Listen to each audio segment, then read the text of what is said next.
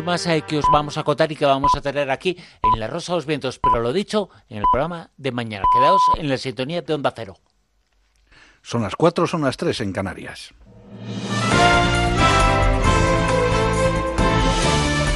Noticias en Onda Cero. Buenas noches. El ministro del Interior en funciones, Fernando Grande Marlasca, va a conocer de primera mano este domingo el Centro de Coordinación de Seguridad que se ha instalado en el complejo policial de Canillas para dar cobertura a la cumbre del clima. Las fuerzas de seguridad tienen todo a punto para que esta cumbre de la ONU, que arranca mañana lunes en Madrid, se celebre sin incidentes. Aunque la apertura oficial no va a ser hasta el lunes, el secretario general de la ONU, Antonio Guterres, va a dar este domingo el pistoletazo de salida con una rueda de prensa. El presidente en funciones, Pedro Sánchez visitaba ayer las instalaciones acompañado por la ministra para la Transición Ecológica, Teresa Rivera. Una transformación tan relevante como la que tenemos por delante es muy difícil que pueda materializarse si desde los gobiernos, si desde la sociedad, pero sobre todo desde las instituciones, no se presta atención a los efectos no deseados que puede tener en los colectivos más vulnerables. El Estado Islámico ha asumido la autoría del atentado perpetrado por un hombre que asesinó a cuchilladas a dos personas e hirió a otra en las inmediaciones del puente de Londres. Según el comunicado de los terroristas, el ataque fue perpetrado en respuesta a los llamamientos de atacar a los ciudadanos ciudadanos de la coalición internacional liderada por Estados Unidos que lucha contra el grupo yihadista y que terminó con la vida de su líder y fundador, Abu Bakr al-Baghdadi, el pasado octubre. Entre tanto, la policía holandesa ha detenido a un individuo de 35 años por su presunta implicación en los apuñalamientos sufridos por tres adolescentes el pasado viernes en una céntrica calle comercial de La Haya. El individuo, que no tenía domicilio estable, ha sido trasladado a una comisaría para su interrogatorio sin que se conozcan más detalles. Juan Carlos Kerr, el padre de la joven asesinada por Enrique Abuin, alias El Chicle, apela a que el juez del caso sentencie prisión permanente revisable para, este, para que este individuo no vuelva jamás a atentar contra la vida y la libertad sexual de una mujer. Después del veredicto emitido este pasado sábado por el jurado popular en Santiago de Compostela sobre el crimen de Diana Kerr, el padre de la joven asesinada se ha mostrado satisfecho ante la decisión del jurado de declarar a Enrique Abuin culpable de tres delitos, agresión sexual, asesinato con alevosía y detención ilegal. La condena a prisión permanente revisable no le va a devolver la vida a mi hija. Este individuo ha dejado cuatro víctimas y la pena permanente, esa sí ya la llevaremos, la pena perpetua para siempre. Y ya solamente me queda hacer valer el legado de Diana, porque con esta pena de prisión permanente revisable, este individuo no volverá jamás a atentar contra la vida y contra la libertad sexual de una mujer. El Partido Ecologista Equo iniciaba ayer en la localidad madrileña de Rivas Vacía Madrid su quinta Asamblea Federal en la que busca definir su estrategia política para lograr construir un gran espacio verde en España tras la ruptura interna producida en las europeas de mayo y en las generales del 10 de noviembre. La cita cuenta con la presencia del líder de Más País, Íñigo Errejón. Si alguien quiere entenderse con nosotros, si alguien quiere eh, contar con los votos de los diputados y las diputadas de Más País y de ECO y de Compromís para, eh, para que se conforme un gobierno progresista, le decimos gobierno progresista ya, antes de Navidad, y gobierno progresista que afronte de manera decidida la transformación ecológica de nuestra economía y de nuestro país. La reconstrucción del acuerdo social en España solo puede ser una reconstrucción verde. Destacados dirigentes de Ciudadanos, entre ellos el vicepresidente de Castilla y León, Francisco Igea, han asegurado que su formación ha defraudado a sus votantes y ha empeorado la situación de bloqueo político, críticas a las que se ha sumado representantes como Ignacio Prendes. Ciudadanos ha elegido una gestora continuista con la dirección anterior para organizar el cierre de la etapa de Albert Rivera, que culminará el 15 de marzo de 2020 con la elección de una asamblea extraordinaria de una nueva dirección, liderada previsiblemente por Inés Arrimadas. Luis Garicano considera que siguen siendo absolutamente necesarios en el escenario político a empezar un proceso precongresual que, que bueno, que, que, va a unir al partido y que, y que nos va a poner donde hacemos más falta que nunca. Ciudadanos hoy es más necesario que nunca. Y la Guardia Civil ha desarticulado una organización criminal que se dedicaba a introducir droga desde la península hasta Mallorca para su venta en diferentes poblaciones de la isla. Han sido arrestadas 33 personas y se han intervenido grandes cantidades de cocaína, éxtasis y hachís, además de 240.000 euros, varios vehículos y armas simuladas. Las incautaciones se han llevado a cabo en Mallorca, Barcelona, Lerida y Huesca. Es todo, más noticias dentro de una hora y en ondacero.es. Síguenos por internet en ondacero.es.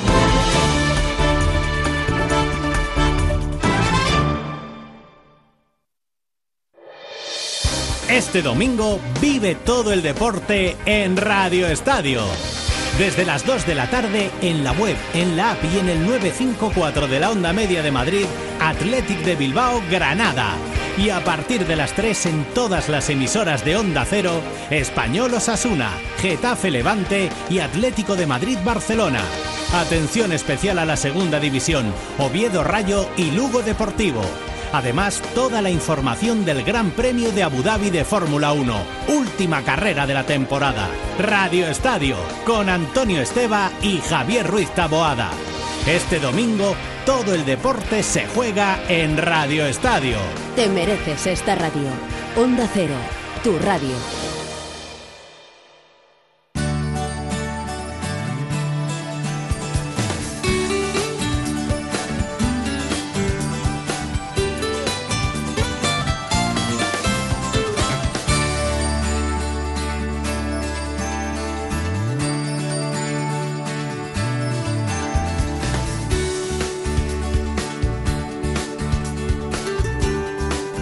En buenas manos.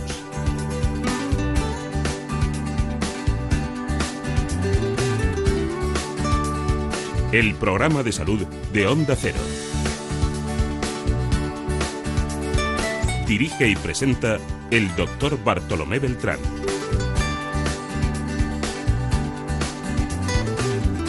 ¿Qué tal? ¿Cómo se encuentran? Me alegro mucho de saludarles.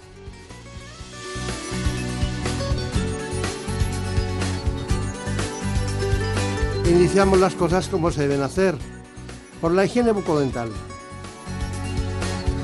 Lo hacemos con dos especialistas en odontostomatología de la Clínica Vilaboa de Madrid. La doctora Vilaboa, Beatriz Vilaboa, y el doctor José Manuel Reus.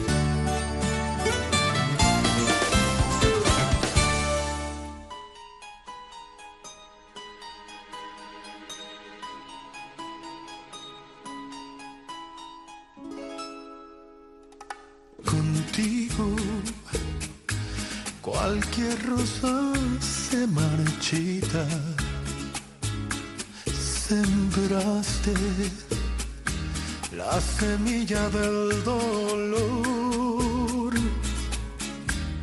Desechas el cariño de este Ya saben ustedes que siempre empezamos con el conocimiento básico de cada proceso, en este caso nuestro informe.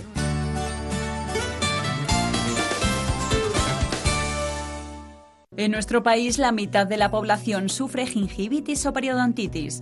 Estas enfermedades se deben al mal estado de las encías y son provocadas por una escasa higiene bucal y otros hábitos poco saludables como el tabaquismo. Son afecciones muy comunes a las que no se les da suficiente importancia. Y además de causar deterioro y pérdida de los dientes, también pueden dar lugar a problemas cardiovasculares, complicar la diabetes e incluso provocar un parto prematuro. La prevención de estas enfermedades bucales es sencilla. Es fundamental mantener una higiene bucal adecuada y visitar al dentista al menos una vez al año, un hábito que solo tiene el 50% de los españoles. Las afecciones de las encías no son el único problema que puede aparecer. El 80% de los ciudadanos tiene empastes y a una de cada tres personas le falta alguna pieza dental. El problema más habitual es la sensibilidad, un dolor breve e intenso que aparece cada vez que tomamos algo frío, caliente, dulce o ácido y a veces simplemente por el cepillado. Bueno, ¿cómo me gustaría hablar de todo lo que se pueda en- dentro del ámbito de la odontostomatología? Pero vamos a concretar específicamente con lo más general y lo más especializado en este momento de la historia que nos ha tocado vivir. Eh, he cogido de una revista de la OCU y la revista de la OCU hablaba de la calidad de vida, factores que influyen en la calidad de vida de los españoles. ¿Saben ustedes qué correspondía a la salud bucodental? El 30%.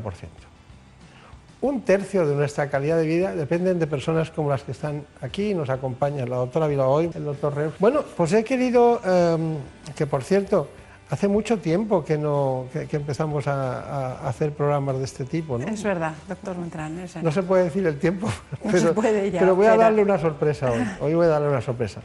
Doctora Vilaboa, eh, bueno, usted ya ha visto que ha estado prácticamente Academia Americana de Estética Dental, miembro activo de la Academia Italiana, de Estética, Sociedad Americana de Investigación Clínica, Sociedad Española de Prótesis Estomatológica, bueno, Sociedad Española de Periodoncia, famosa SEPA, práctica privada dedicada a la odontología estética, bueno, y luego ha sido ponente en muchísimos cursos y hizo la especialidad como correspondía en ese momento en, en Madrid y luego licenciada también en la Universidad Complutense.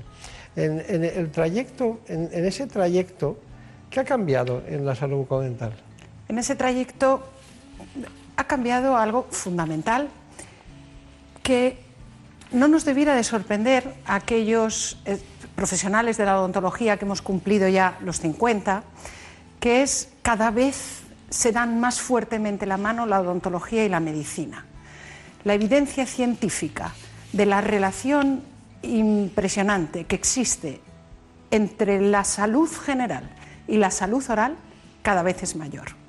Y esa evidencia va muy de la mano de lo que comentaba usted, de la calidad de vida, doctor Beltrán. Claro, claro, claro. Entonces es cada vez mayor el impacto y cada vez es más importante esto. Claro, entonces no se hablaba de desgaste dental, ¿no? No se hablaba, no. El diente, bueno, pues lo íbamos viendo poquito a poco desaparecer, pero no se entendía como una entidad singular a la que había que atender. ¿Y, qué, y, y en qué consiste el desgaste dental? Pues el desgaste dental es la pérdida de la estructura dental, generalmente por una causa multifactorial, no hay un único factor, puede haber muchos, que cursa eh, un poco en brotes a lo largo de la vida, no va siempre al mismo ritmo y que si aparece de forma prematura, de forma eh, muy joven en la vida de un paciente, puede suponer eh, factor de riesgo para, bueno, para su salud. Multifactorial, sobre todo hoy en día, el ambiente erosivo en el que la vida moderna, la vida del hombre moderno se encuentra. Es decir, dieta ácida, medicamentos, etcétera. Claro.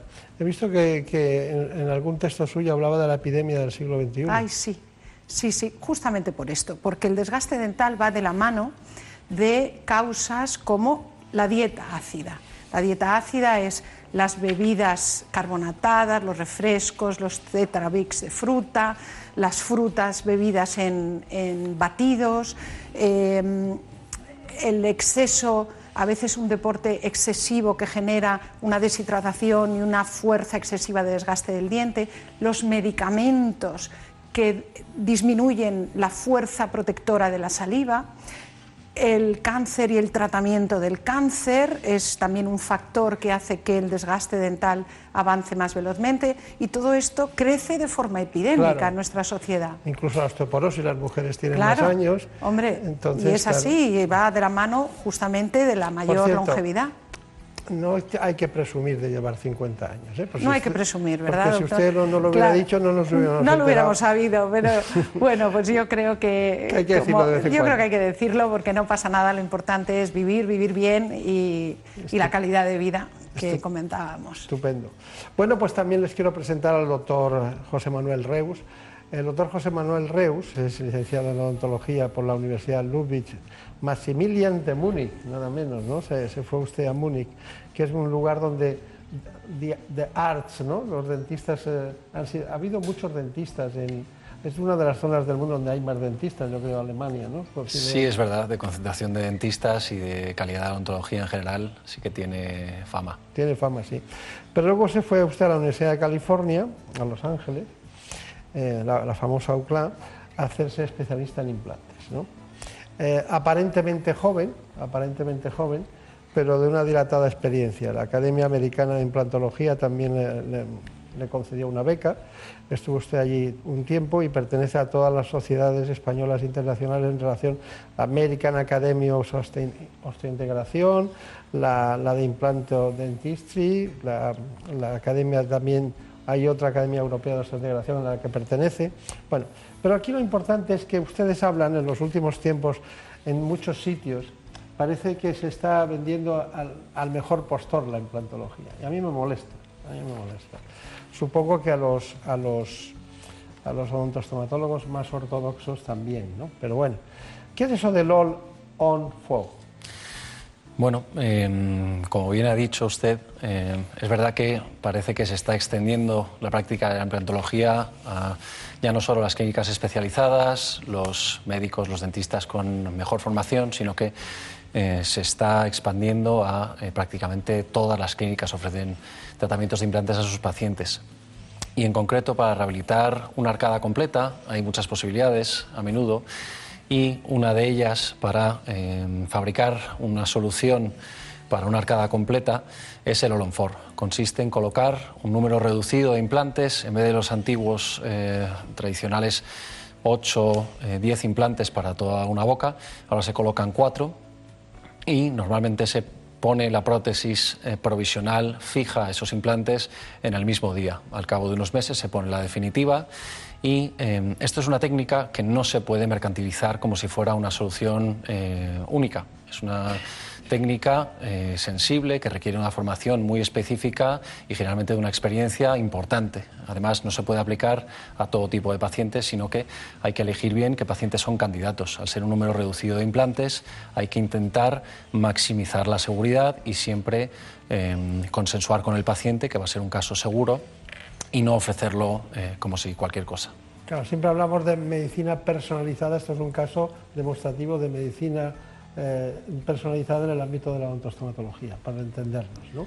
porque se habla de eso siempre en otros tipos de, tratamientos de cáncer o tratamientos de reumatológicos, cuando son enfermedades autoinmunes. Pero en fin, eh, me gustaría saber una cosa. Mm, la rehabilitación es, compleja en todos los sentidos de las personas que tienen que rehabilitar un diente o una boca entera. ¿Cuántas sesiones requiere para entendernos? Porque dicen, voy a ir al dentista, me voy a meter en un lío eh, de, tener que ir todas las semanas o cada cierto tiempo y tal. ¿Eso cómo lo Para rehabilitar una, boca entera o, o una zona dental determinada, ¿cuánto tiempo tardan ustedes? Pues creo que es una muy buena pregunta y de hecho eh, creo que tiene mucho que ver con cómo ha empezado en la introducción usted, doctor, porque tiene mucho que ver con la calidad de vida del paciente. Es decir, antes, eh, dentro de todos los protocolos que existían para rehabilitar una boca completa, un paciente con eh, un gran problema funcional oral, se colocaban los implantes, se esperaban unos meses, se rehabilitaba poco a poco o se hacían injertos de hueso que posponían incluso más poco a poco se ha ido tendiendo hacia una implantología inmediata, es decir, eh, poner a funcionar esos implantes desde el minuto en que se colocan, por una prótesis fija que por supuesto da un confort infinitamente superior a hacer eh, una dentadura de quita y pon durante esos meses de transición. Y claro, lo que estamos buscando es precisamente reducir el número de sesiones para que el paciente no tenga que pasarlo mal tantas veces. Es decir, ya no solo operar menos veces, sino em, todos esos procesos que implican rehabilitar esa boca eh, con un problema complejo, disminuir el número. Está bien, tengo que preguntarle muchas cosas para que la gente se lleve, eh, sobre todo nuestros espectadores, una idea exacta de la implantología porque da, la impresión que es cambiar una rueda de un coche y no estamos hablando de eso. Eh, tenemos un interés muy especial en que conozcan en profundidad la relación entre la más vanguardista de la odontostomatología, como practican en la clínica Pinawa, con la combinación de los elementos fundamentales para hacer de manera muy ortodoxa la implantología que tan de moda está en nuestro país. Todo viene de personas desdentadas de tiempos anteriores y que hay que corregir, o personas que tenían caries. Pero yo aprendí en esa clínica una cuestión que me llamó mucho la atención, que es la sonrisa perfecta. Muchas personas acuden al dentista en busca de la sonrisa perfecta. Lo que en realidad existe es la sonrisa perfecta para un paciente, es decir, no podemos encasillar unos dientes perfectos en cualquier boca. Tenemos que estudiar cuál es la anatomía, cuál es la función, cuál es la personalidad del paciente para diseñar una sonrisa imperfecta, pero lo más natural posible para ese paciente. Pero cuando se ha perdido una pieza dental, colocar un implante es la mejor solución. Y es que además de una función práctica, una sonrisa estética y bonita es parte fundamental de la imagen. Un implante eh, es una raíz artificial para sustituir uno o varios dientes que faltan. Cuando se cae un diente, sea por enfermedad de las encías, sea por patología sistémica, por algún traumatismo, lo que intentamos es sustituirlo mediante una raíz sintética que va anclada en el hueso. Esa raíz puede ser eh, de titanio en la mayoría de los casos. La implantología avanza a pasos de gigante Gracias a las nuevas tecnologías como la cirugía guiada por ordenador, se consigue la misma tasa de éxito pero de una forma más sencilla y con el mayor confort. Lo que nos permiten es olvidarnos de que tenemos ahí un procedimiento en la boca. Lo que tenemos es de vuelta un diente. Un diente se nos ha caído, lo hemos perdido y lo hemos recuperado gracias a esta técnica. Ya no tenemos que pensar en que se nos mueve la prótesis, en que se nos va a caer, que se nos va a ver de una forma rara. Eso está anclado en el hueso como si fuera un diente natural y eso nos da mucha confianza, muchas ganas de sonreír. Los expertos comprueban cada día la mejora de la calidad de vida del paciente con implantes, un tratamiento en el que estética, naturalidad y función van de la mano. Bueno, pues doctora Vilaboa, eh, recuerdo también otro concepto que es el del blanqueamiento dental. ¿Dónde estamos en ese, en ese punto? ¿Hay novedades? Pues el blanqueamiento dental cada vez lo podemos personalizar más tenemos más posibilidades, más vías de acceder a blanquear los dientes de nuestros distintos pacientes. No todos los blanqueamientos los realizamos del mismo modo.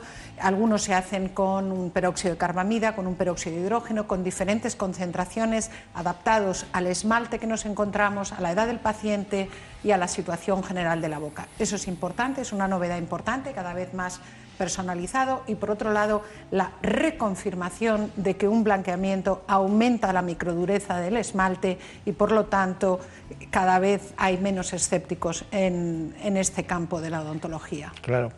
Eh, es lógico. Tengo, tengo un tema que es la, restauración, la restauración dental mínimamente invasiva.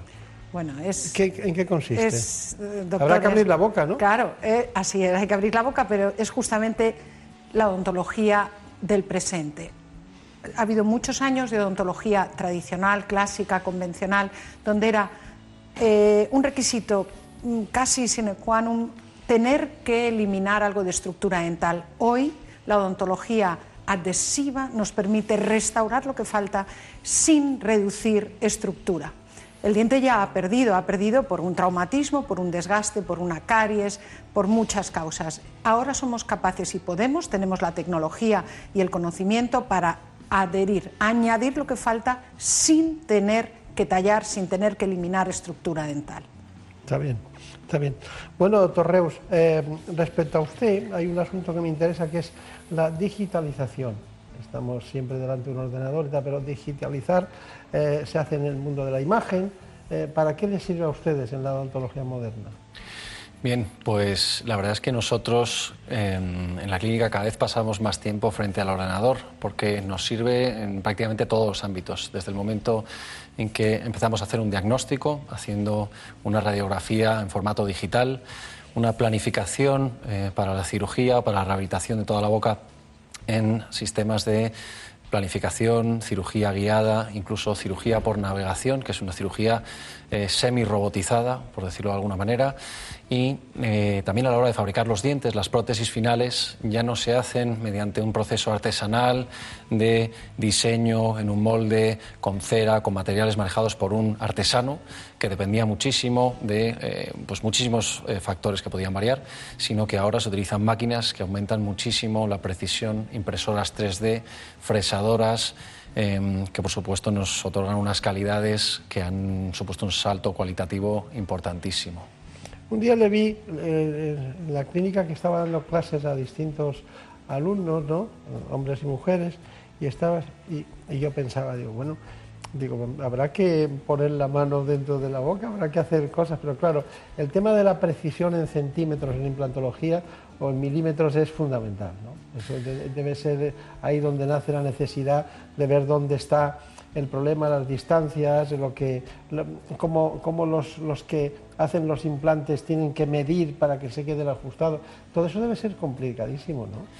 Porque lo, venden como una simplicidad y yo lo veo como, unas, como un avance que tiene... Porque una cosa que me llamó mucho de usted, eh, me llamó mucho la atención fue eh, la paz, la eh, como si no existiera el tiempo. Un, implantólogo que tenga prisa no creo yo que sea demasiado bueno, ¿no? Desde luego. Mm, influye muchísimo la preparación que hagamos para un caso antes de, de empezar.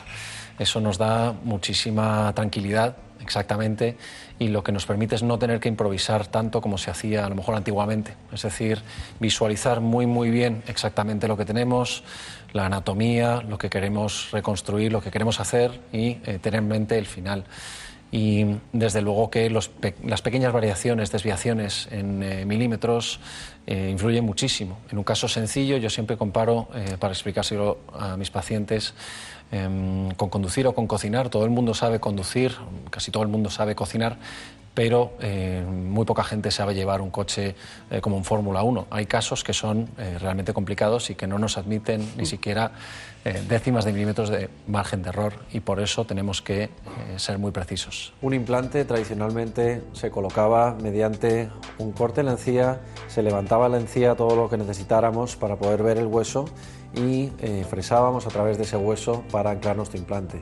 Hoy en día lo que conseguimos es, gracias a técnicas como la cirugía guiada, planificamos toda nuestra cirugía en el ordenador, metemos la información de los moldes del paciente, las fotografías y el escáner eh, radiológico, combinamos esa información y diseñamos nuestra cirugía perfecta en función al diente final perfecto y dándole clic al ordenador lo que conseguimos es que ese ordenador nos imprima una férula o un aparatito que solo nos permite colocar los implantes en una determinada posición.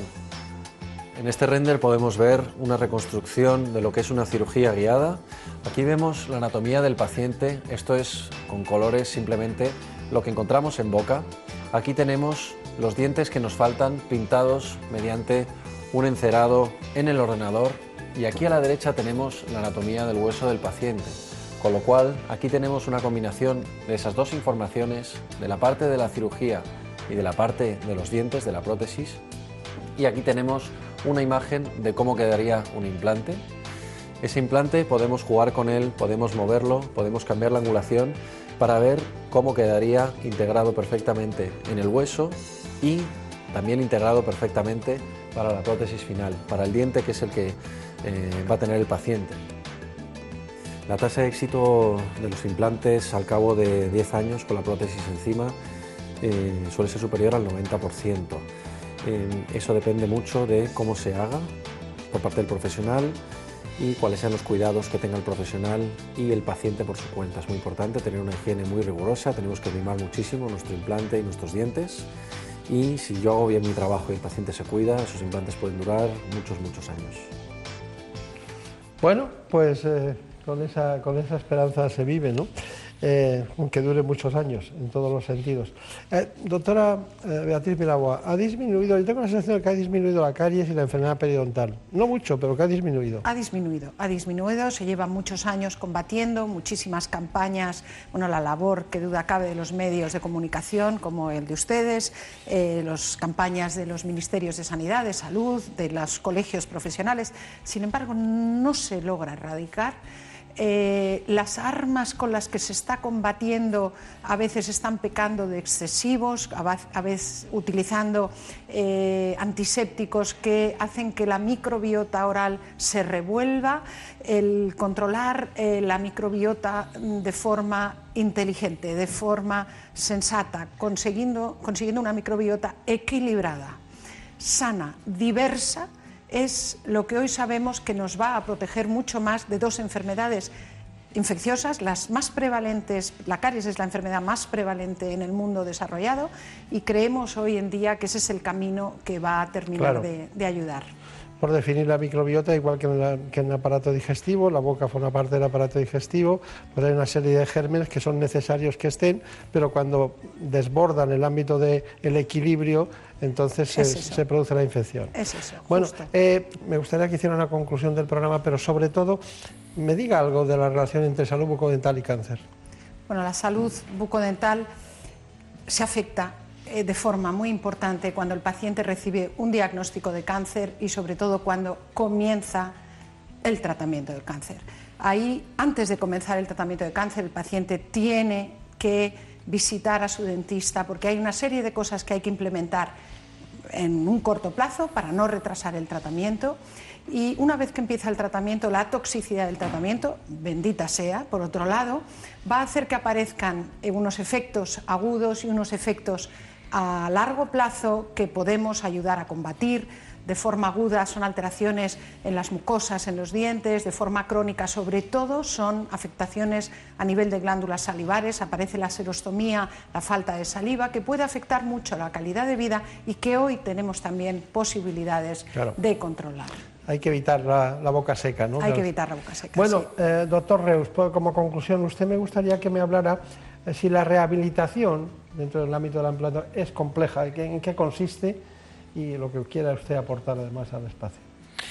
Bien, yo creo que dentro del mundo de la implantología una de las situaciones más complejas que nos encontramos es una boca con problemas en general, es decir, o una boca totalmente sin dientes, un paciente que se quiere rehabilitar con implantes o que tiene muchos problemas en los dientes que tiene, con lo cual necesita una rehabilitación, es decir, volver a dar función a algo que la ha perdido. Eso requiere una serie de citas previas, y requiere una planificación muy precisa. Eso no se puede eh, generalizar y meter a ese grupo de pacientes en un único tratamiento porque antes hay que hacer un diagnóstico importante y un plan más adecuado para ese paciente. La cirugía, desde luego, que se tiene que hacer bien, eso lo damos por hecho, pero, eh, por supuesto, tiene que realizarla un profesional con formación y con experiencia. Eso no está eh, para cualquiera. Y, desde luego, que eh, damos por hecho también que el profesional va a elegir un laboratorio que utiliza unos materiales de alta calidad y que va a hacer un protocolo de mantenimiento para seguir muy de cerca ese tratamiento que se ha hecho, que ha sido un esfuerzo importante y que desde luego que hay que cuidar eh, más que nada, más incluso que los propios dientes. Está bien. Bueno, y sin perder la referencia de que la base está en los odontostomatólogos eh, diríamos, de cabecera, por llamarlos de alguna manera, porque son de esos especialistas que no, que no sueles cambiar, como es el caso de la doctora Beatriz y Débora Vilaboa en la clínica Vilaboa.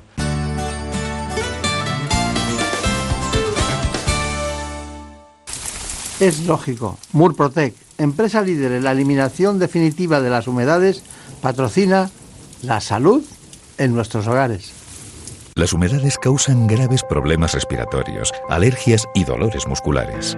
No pongas en riesgo tu salud y acaba con ellas para siempre. Ponte en manos de Murprotec. Pide tu diagnóstico gratuito, personalizado sin compromiso y con una garantía de hasta 30 años. Contacta en el 930 1130 o en murprotec.es. Para tu tranquilidad, Murprotec. Garantía de calidad.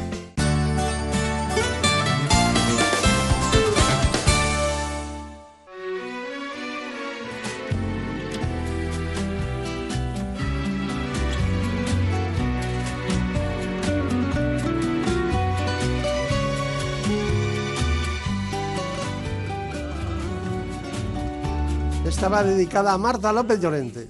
De mi ventana, tacita lejana, aquella mañana pude contemplar las olas de la caleta que es plata quieta. Rompían contra la roca de aquel paseo que al bamboleo de aquella boca, allí le llaman el malecón. Había coches de caballos, era por mayo. Sonaban por la alameda, por puerta tierra, y me traían ahí tierra mía, desde mi Cádiz el mismo sol el son de los puertos, dulzor de guayaba, calabaza puerto. Aún pregunto quién me lo cantaba. Tengo un amor en La Habana y el otro en Andalucía no te he yo a ti, tierra mía, más cerca que la mañana. Pero hay un amor intangible, muy poco egoísta en el mundo, es la relación médico-paciente. Dedicamos este, esta música, este espacio, a uno de los grandes amantes de la música, el presidente del mejor colegio de España, para mí, Pedro Hidalgo, el doctor Pedro Hidalgo.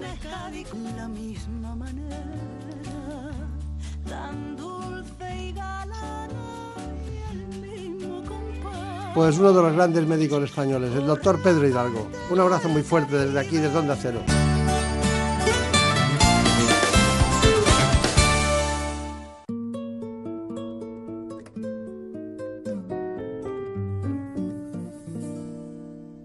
Déjame esta noche soñar contigo. Déjame imaginarme. Cosa imposible cuando se tienen algunos trastornos como el caso de la hemorroides.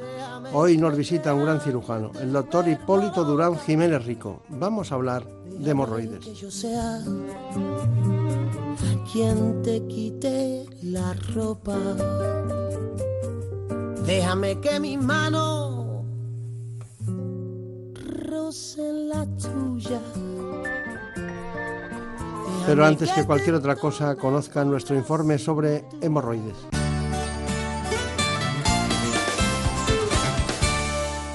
Se estima que cerca de 20 millones de personas en España padecen hemorroides, una enfermedad de la que apenas se habla pero que puede alterar gravemente la calidad de vida. Son muchas las causas que provocan su aparición, pero sin duda las más importantes son el estreñimiento, el sedentarismo, el embarazo, el parto, una alimentación inadecuada, la toma de algunos medicamentos y permanecer mucho tiempo de pie. La clave para prevenirlas es combatir el estreñimiento, el ejercicio físico regular, mantener una alimentación rica en fibra, evitar los alimentos gaseosos y el alcohol y beber más de litro y medio de agua al día. Son hábitos que pueden mejorar las molestias. Cuando las recomendaciones higiénico-dietéticas y el tratamiento farmacológico a base de medicamentos tópicos y orales no funcionan, en cerca de un 10% de los pacientes es indispensable pasar por el quirófano. Bueno, la verdad es que es un tema, un asunto muy espinoso en todos los sentidos, que muchas personas no lo cuentan nunca, eh, porque tiene poca sociología la hemorroides. Eh, incluso hay pacientes que les gusta socializar la, enfermedad y contar lo que le han hecho los médicos y me pusieron esto y lo otro. En hemorroides se lleva silenciosamente y cuando van al especialista en muchas ocasiones es tarde y tienen que recurrir a técnicas eh, quirúrgicas. Bueno, nos acompaña un gran especialista, es cirujano general y del aparato digestivo. Eh, ha practicado la docencia, la investigación y la asistencia en ese ámbito, en la universidad, concretamente en Alcalá de Henares, pero estuvo en el Bierzo, en una ocasión trabajando al principio como cirujano en el Bierzo, en el Hospital del Bierzo.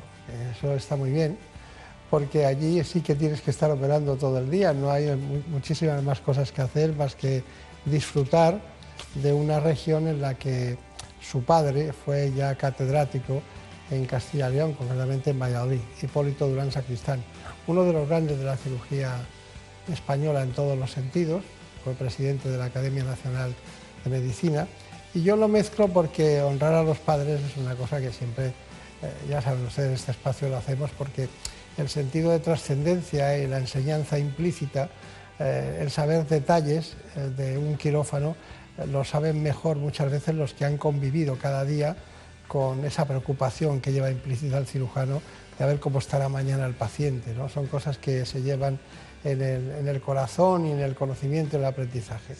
Pues nada, tenemos un, un gran invento familiar que es el doctor Hipólito también, Durán también, Jiménez Rico. Bueno, eh, eh, ¿Hay alguna cuestión que quiere usted añadir? Porque le he traído para hablar de hemorroides, pero no, esto no es el objetivo de su vida, aunque me dicen los compañeros del hospital, del Grupo Hospital de Madrid, que dice no, nosotros que las haga el doctor Durán y, y se la manda. Pero ya me ocurrió con el tiroides. Sí, sí son temas que, que, en el centro de gravedad de la cirugía general, pues mm, son importantísimos porque los, el que los padece los tiene. Uh -huh pero resulta que caen en sus manos, ¿no? Sí, sí, sí.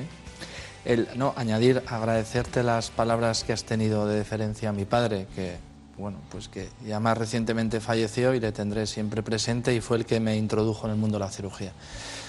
Además de ello, efectivamente, como comentaste inicialmente, la gente suele esconder el padecimiento que tiene por sus hemorroides, pues porque socialmente está mal visto y efectivamente la gente no suele compartir esta dolencia.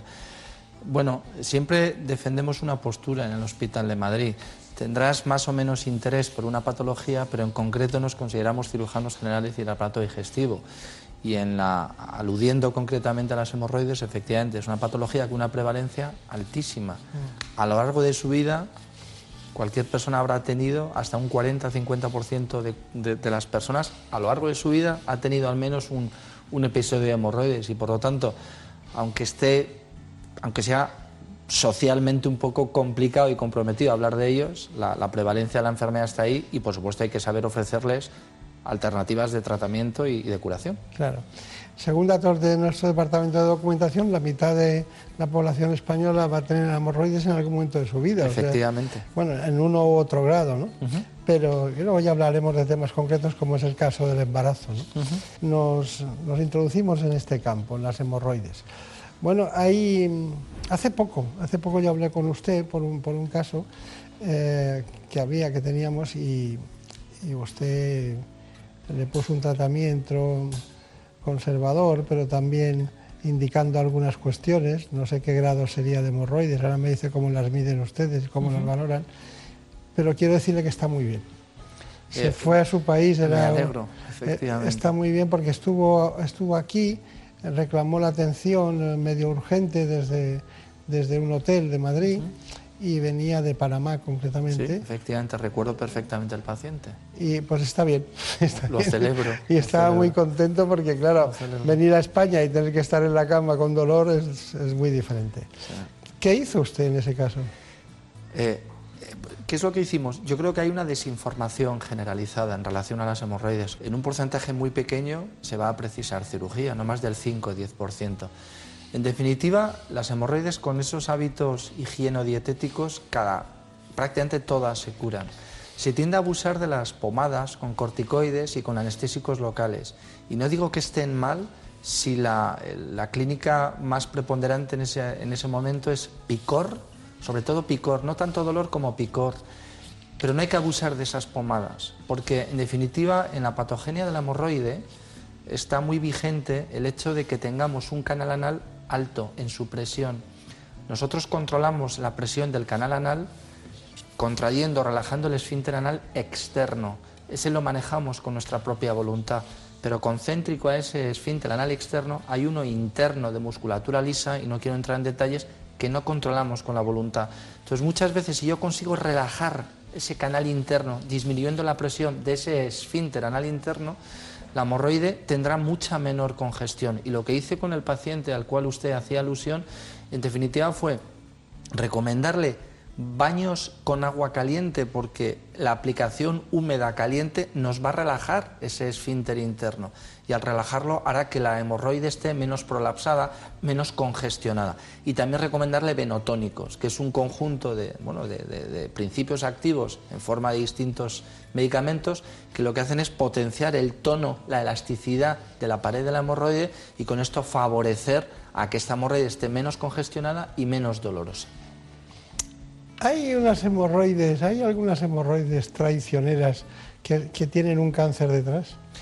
Sí, bueno, eh, eh, no, no, quiero asustar a nadie. Pero... No, no, no, es muy infrecuente que así sea, pero lógicamente, no tanto, o sea, tenemos hemorroides internas y externas. Las internas son las que están dentro del canal anal, por encima de una línea que la llamamos pectínea, que luego podrán prolapsarse y asomar hacia afuera. Y las hemorroides externas están por debajo de esa línea pectínea. Las externas son más dolorosas habitualmente porque tienen una rica inervación sensitiva, cosa que no ocurre con las internas. Las internas duelen porque se prolapsan o se trombosan. Bueno, probablemente en relación al, aspecto que usted me pregunta, en la literatura científica habrá algún caso aislado, pero genéricamente, afortunadamente, una hemorroide externa no suele asociarse a, a un cáncer un cáncer, un cáncer de canal anal, por así decirlo, ¿no? Es poco, poco, muy poco frecuente. Yo en mi vida profesional no recuerdo ningún caso así. Pero ahora seguimos hablando de las hemorroides, lo siento mucho, perdónenme y sobre todo su relación con el embarazo, ya que es la época en que una mujer suele sufrir esta patología por primera vez en su vida. Y es que entre el 25 y 35% de las embarazadas padecen hemorroides. Hay diferentes factores que favorecen la aparición de hemorroides durante el embarazo y sepan que hay algunas medidas que pueden prevenir la aparición de hemorroides durante la época de gestación. Por tanto, ante todo eso, Enseguida preguntaremos al especialista, nuestro invitado, el doctor Hipólito Durán. Hipólito Durán Jiménez Rico. Enseguida hablamos con él, pero antes les quiero recordar a todos ustedes que tenemos un informe sobre este asunto, la relación entre embarazo y hemorroides. Entre el 25 y el 35% de las embarazadas sufre hemorroides. De hecho, la gestación suele ser la primera vez en que las mujeres padecen este trastorno. Entre los factores que lo causan está el estreñimiento, muy frecuente en el embarazo debido al aumento de la progesterona, que hace que las paredes de las venas se relajen y que tengan una mayor facilidad para hincharse.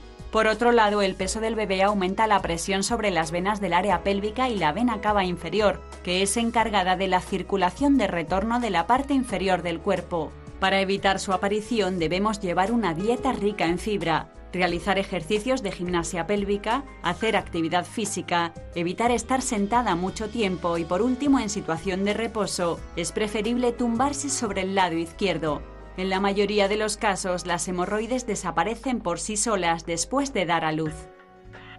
Bueno, qué pena me daba a mí el final del, del embarazo, en el parto, cuando teníamos eh, la, decisión de utilizar el forceps, la ventosa, y se veían aquellas hemorroides que... ¿Cómo lo vive usted? ¿Qué, nos quiere indicar? ¿Qué, es, lo que ha pues, aprendido de eso? Eh, me alegra la, emisión de este vídeo porque recientemente a mi consulta eh, acudió una mujer puérpera, había, había dado a luz recientemente con unas hemorroides grado 4, quiere decir que las hemorroides están fuera en todo momento y son irreductibles, no pueden entrar en el canal anal. Están totalmente congestionadas, son profundamente dolorosas y tenemos que recordar que durante el embarazo, como no, pero también durante el puerperio, hay una serie de medicamentos que por la lactancia, lógicamente, no se pueden prescribir. Eh, la, paciente vino eh, con un estado de ansiedad tremendo porque estaba sufriendo un dolor anal agudo, intensísimo, de varios días de evolución, y el objeto es calmarle, tranquilizar y decirle que la solución es sencilla, es insistir en los mismos procedimientos que cuando hacíamos alusión al, otro paciente. Tratar de relajar ese canal anal, puesto que el efecto mecánico del útero gestante ya no está, por lo tanto se va a resolver a buen seguro de forma espontánea, pero tenemos que ayudarlo. ¿Cómo? relajamos el esfínter interno, le, recomendaba a la paciente que tuviera baños de asiento tranquilos en la bañera, prolongados, 10, 15, 20 minutos, que incluso se estimulara y se manejara, se, masajeara la zona del canal para procurar favorecer que la hemorroide volviera a entrar y los venotónicos famosos son medicamentos que sí se pueden prescribir durante el embarazo e incluso durante el periodo de la lactancia. Eh, a la mujer le vi a los dos semanas y todavía tenía cierto prolapso, pero la sintomatología había reducido de manera eh, eficacísima. Y la paciente hay que reconocer que estaba profundamente agradecida. Claro, claro. La alimentación influye mucho, aparte del seguimiento y el sedentarismo. Ya lo ha dicho el vídeo perfectamente, una alimentación, beber una ingesta de agua adecuada, de líquidos, litro y medio, etcétera, una dieta abundante en fibra.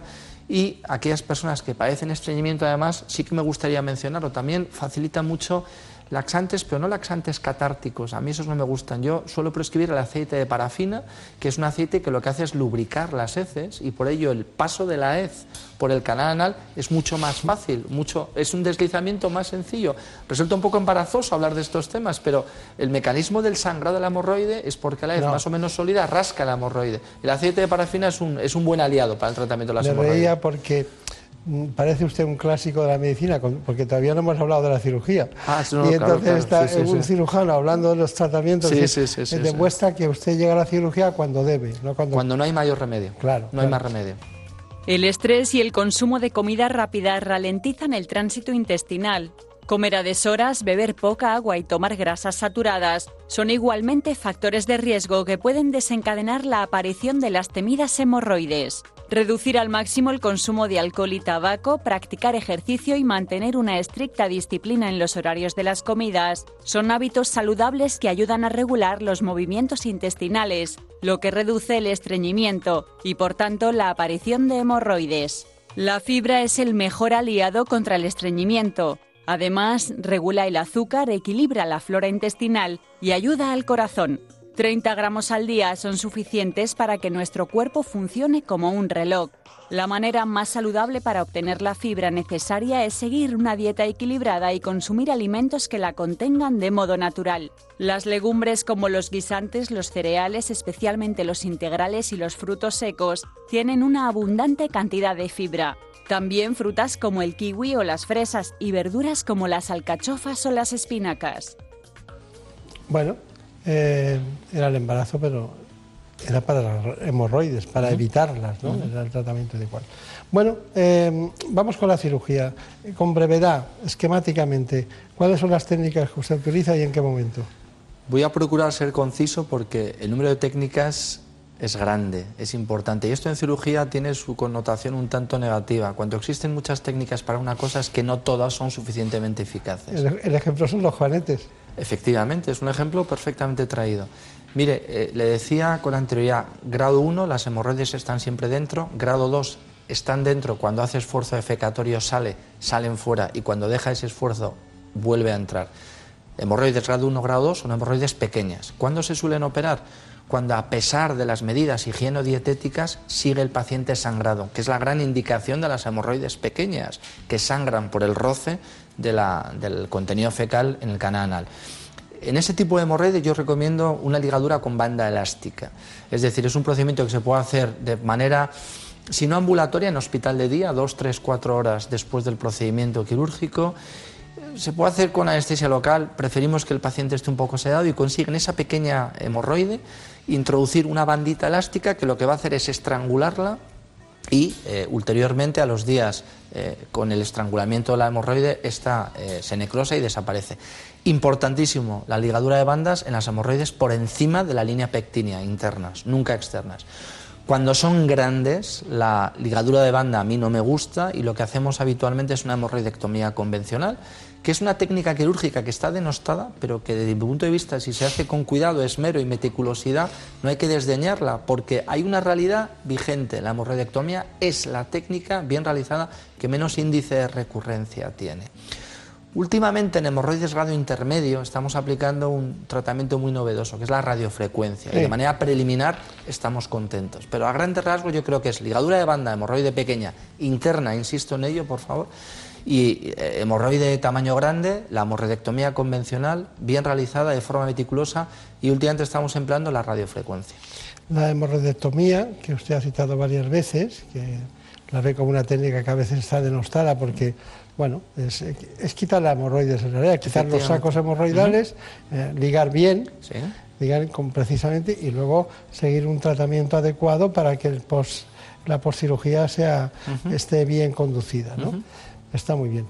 Bueno, pero hay muchos, eh, aparte de todo eso, eh, hay muchos pacientes que, que tienen una fisura anal y, y escuece, pica, molesta, eh, cuando se duchan y por muy higiénicos que sean al cabo del día, tienen una, una situación. Dice, ¿qué, qué piensa de la fisura anal?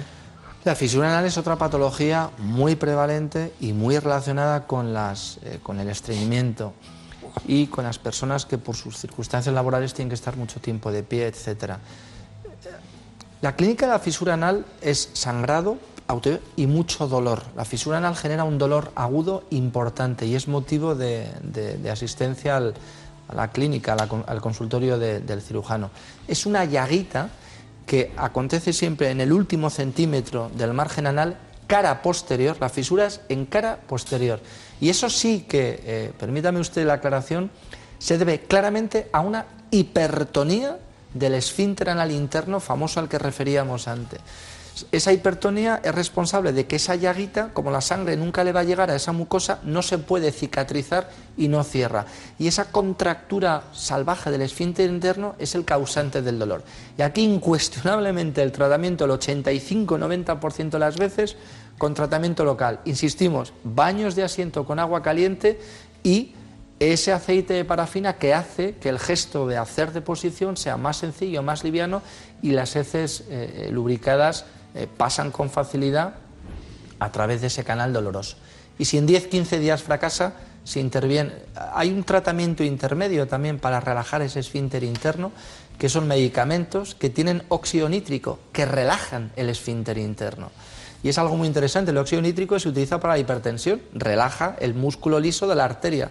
Pues alguien tremendamente ingenioso puso ese principio activo en una pomada y cuando ya fracasa agua caliente, aceite de parafina, óxido nítrico y otros análogos, es cuando hay que aplicar la cirugía. El óxido nítrico está, sirve para muchas cosas. ¿eh? Sí, sí, sí. Es tratamiento, lo que hace es relajar ese esfínter interno, músculo liso, profundamente espasmodizado.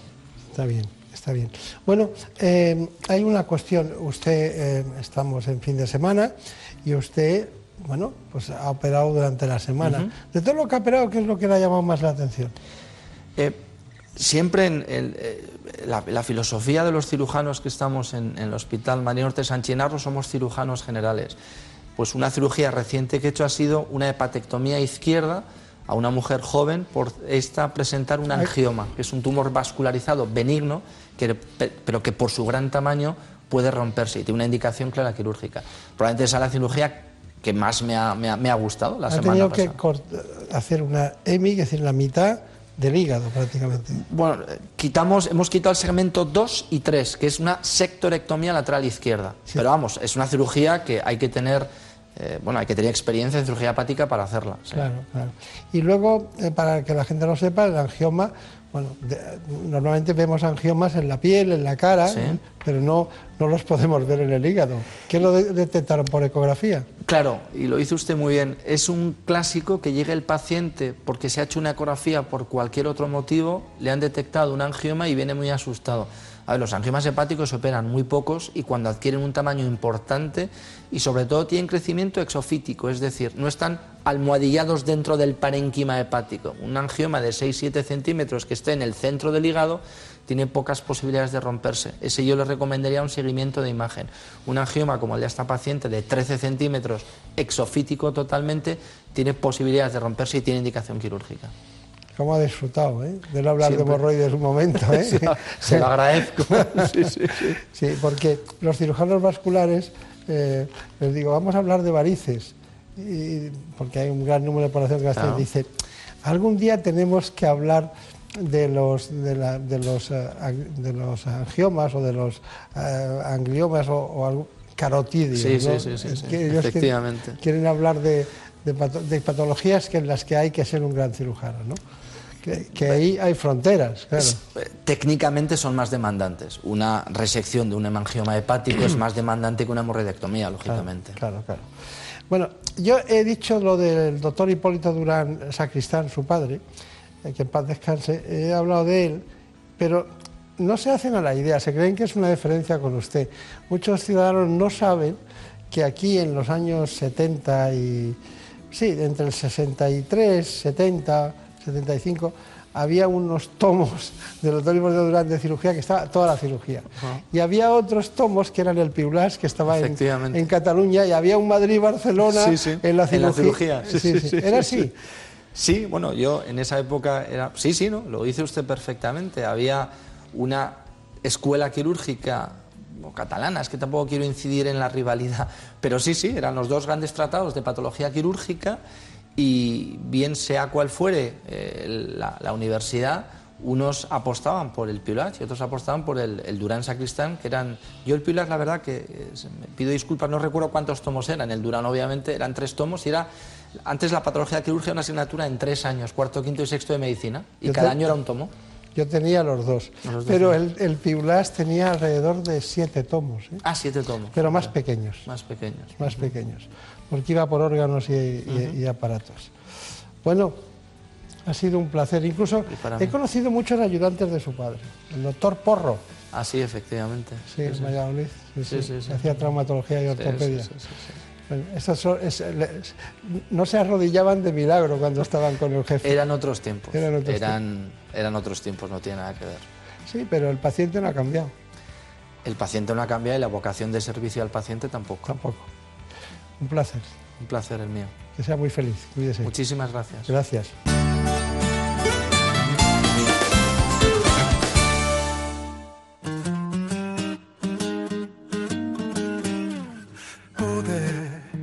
Decir que no eras lo que yo buscaba y que tú solamente me gustabas para pasar el rato y nada más. Pude, pero a mí no me gustan las mentiras y preferí decir que te quería. Aunque ahora entiendo que debí. Hay una cuestión que nunca es mentira en la información periodística. Son las noticias. Les dejo con los compañeros de los servicios informativos que vienen trabajando en la última hora para que ustedes conozcan la última realidad informativa del momento.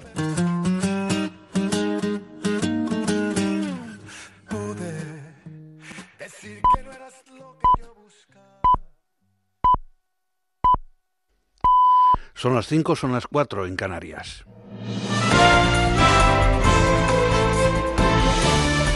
Noticias en Onda Cero. Buenas noches. El Estado Islámico ha asumido la autoría del atentado perpetrado el viernes por un hombre que asesinó a cuchilladas a dos personas e hirió a otra en las inmediaciones del puente de Londres. Según el comunicado de los terroristas, el ataque fue perpetrado en respuesta a los llamamientos de atacar a los ciudadanos de la coalición internacional liderada por Estados Unidos que lucha contra el grupo yihadista y que terminó con la vida de su líder y fundador Abu Bakr al-Baghdadi el pasado octubre. El primer ministro británico Boris Johnson ha defendido la necesidad de que los terroristas cumplan penas más severas. Por su parte, el líder de la oposición británica, Jeremy Corbyn, ha pedido una investigación minuciosa de lo que ha calificado como desastre. Tiene que haber una investigación completa sobre este desastre, en el que dos personas han perdido la vida por su comportamiento. Creo que tenemos que asegurar que la gente esté segura. Eso significa supervisar a los presos en la cárcel, pero también a los expresos cuando cumpla su condena. Necesitamos mantener una vigilancia firme sobre ellos para asegurar que esta clase de peligro no vuelva a estar entre nuestros ciudadanos en el futuro. En Madrid, una joven de 24 años ha sido trasladada al Hospital Gregorio Marañón en estado grave tras haber sido apuñalada presuntamente por su expareja hasta en seis ocasiones en su domicilio de Vallecas. Ha sido la propia mujer quien ha llamado a los servicios de emergencias, quienes han constatado que la joven presentaba un total de seis heridas repartidas en abdomen, brazos, hombro y muslos. Una de las heridas en uno de los muslos ha provocado que pierda bastante sangre, pero no ha perdido la conciencia en ningún momento. El jurado popular del caso de Diana Kerr ha declarado por unanimidad culpable de rapto, asesinato y actos de contenido sexual que no se han podido determinar a José Enrique Abuin Grey, el chicle, pero ha considerado que no se ha podido probar que haya habido violación. Juan Carlos Kerr, el padre de la joven asesinada, ha indicado que este individuo no volverá jamás a atentar contra una mujer. La condena a prisión permanente revisable no le va a devolver la vida a mi hija. Y la pena permanente, esa sí ya la llevaremos, la pena perpetua para siempre. Y ya solamente me queda hacer valer el legado de Diana, porque con esta pena de prisión permanente revisable, este individuo no volverá jamás a atentar contra la vida y contra la libertad sexual de una mujer. En Crónica Política, una delegación del PSOE se reunirá por primera vez el próximo martes con representantes de Junts per Cat para abordar la investidura del socialista Pedro Sánchez como presidente del Gobierno. El diputado electo de Más País, Íñigo Errejón, ha establecido que no hay excusa para que no tengamos un gobierno progresista pronto, antes de Navidad, porque no la hay para que haya un diálogo político normalizado con Cataluña y sus instituciones. El Partido Socialista tiene que asumir que si quiere presidir el gobierno de España y que ese gobierno sea un gobierno estable, tiene que habilitar canales de diálogo con Cataluña, no porque lo pida un partido político u otro, sino porque no va a haber un gobierno progresista en España estable si no hay una vía institucional de diálogo político con Cataluña y que encauce lo que es un problema político que tiene que tener una resolución política. Por tanto, el próximo gobierno que salga, si es un gobierno progresista, tiene que ser un gobierno que dialogue con Cataluña.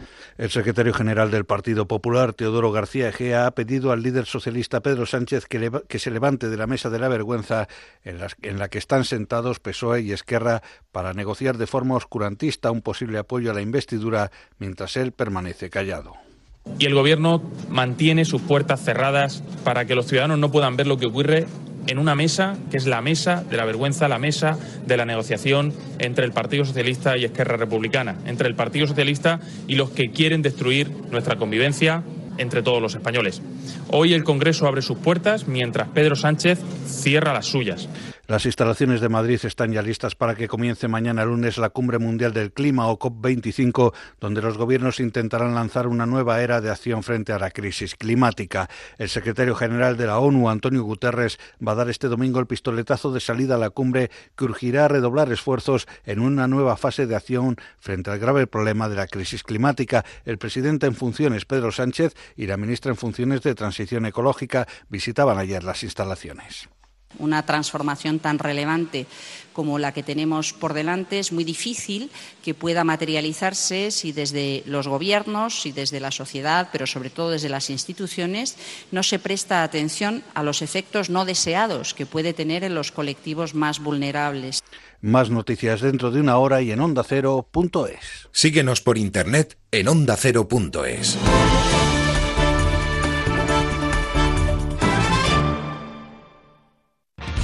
Como el perro y el gato. Noticias, consejos, curiosidades, consultas y muy buen humor. Un programa para todas las edades, tengas o no mascotas. Los sábados a las 3 de la tarde y los domingos a las 2 y media. Como el perro y el gato. Con Carlos Rodríguez. Patrocinado por Menforsan, los especialistas en cuidados, higiene y cosmética natural para las mascotas. Te mereces esta radio. Onda Cero. Tu radio.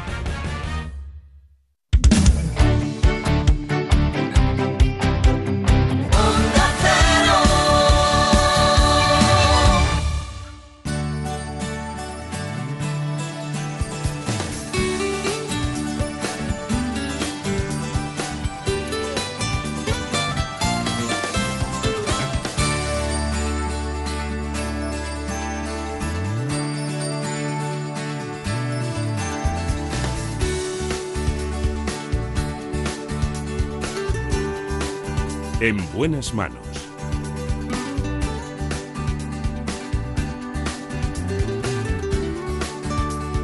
El programa de salud de Onda Cero. Dirige y presenta el doctor Bartolomé Beltrán. Iniciamos ahora mismo la segunda hora de este espacio en el que, como siempre, ya saben ustedes, está en la producción Marta López Llorente. Hoy, en la realización por primera vez, David Fernández.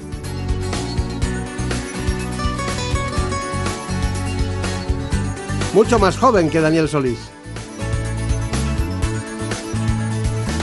Podría ser jugador de baloncesto, además. Le viene bien a Marta López Llorente cambiar de pareja. Profesional, claro.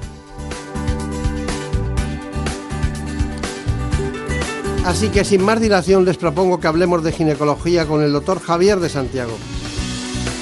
Trabaja como ginecólogo en el Anderson Cancer Center de Madrid. Vamos a hablar de endometriosis.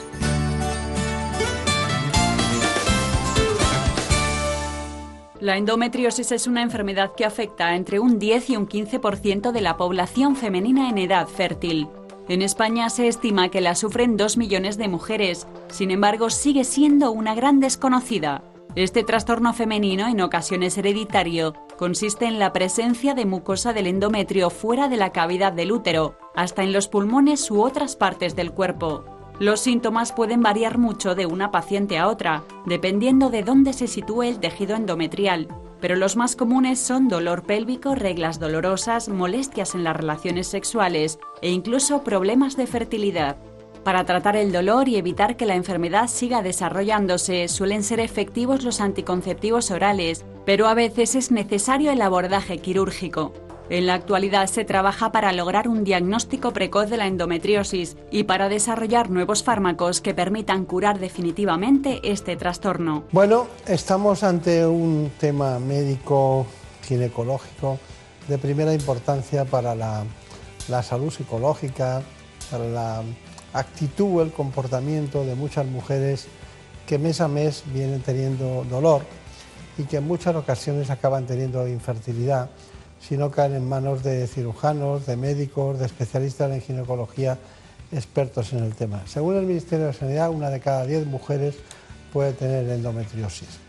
Para mí es una de las grandes eh, disciplinas dentro de la ginecología. De hecho, me elegí esa clase en la Universidad Complutense cuando actuábamos como profesores desde el Gómez Ulla, me elegí porque era complicada explicarla y sobre todo muy difícil de, de entender por parte de la mujer, porque las cosas están fuera de su sitio. Lo vamos a dejar ahí y eso causa muchos trastornos. Bueno, pero hoy eh, hemos encontrado un especialista que también tiene predilección eh, en todos los sentidos por esta especialidad y concretamente esta disciplina, este capítulo de la endometriosis que venía perfectamente detallado en el libro que estudiamos casi todos, eh, que venía una serie de teorías, porque hay teorías sobre la endometriosis, no está definido todavía. Es el doctor Javier de Santiago. Aquí era así eso. era así, Así ¿eh? es, así es, y así sigue siendo un poquito, ¿no? Quiero decir que era más fácil incluso en los libros cuando lo estudiábamos que en la práctica clínica cuando uno se dedica a ella, ¿no? O sea, fíjate cómo cambia la cosa. Ya era difícil entonces y ahora entenderla cuando uno la trata Claro. parece incluso a veces más. Además, les da la impresión a muchas mujeres que las diagnostican endometriosis en una ecografía de que tienen algo que puede ser maligno, ¿no? Es que puede ser maligno. Eh, bueno, lo que a mí me llama mucho la atención es que mm, de repente, eh, cuando tenían un dolor impresionante cuando aparecía la regla. Efectivamente. Ese es el síntoma fundamental de la endometriosis, ese, ¿no? La endometriosis es una enfermedad terriblemente polimorfa, que tiene muchas caras, desde, mm, desde lesiones que son muy aparentes y muy graves asintomáticas hasta, hasta lesiones muy pequeñitas que, al- que afectan de forma importante a la calidad de vida. ¿no? Es, mm, mm, por eso es el reto de, de tanto el diagnóstico como el tratamiento. Ah, Vamos a empezar por cosas potentes. ¿Cuándo es quirúrgica una endometriosis? Uf, muy potente es esa, pero esta pregunta es muy potente. Bueno, realmente, de modo general, cuando se ha producido o se produce un fracaso a un tratamiento médico adecuado, escalonado y, Claro. y una estrategia médica eh, bien hecha, y cuan- o cuando afecta a órganos importantes, o puede repercutir en función de órganos importantes como el intestino, la vejiga o, o los uréteres y el riñón. En esos casos sí que es naturalmente. El tratamiento escalonado eh, se refiere usted a los antiprostaglandínicos, a los gestágenos, el danazol, tengo aquí anotado los análogos del GNRH es. o los antagonistas del GNRH, ¿no? Son tratamientos escalonados que cambian. Pero, claro, digamos qué es, o sea, ¿qué es una endometriosis? La endometriosis se caracteriza por la presencia de tejido del endometrio que normalmente recubre el interior del útero fuera de su lugar habitual. Y eso puede ser en los ovarios, en el peritoneo o puede ser incluso en la pared del útero. ¿no? Se puede localizar en muchas maneras.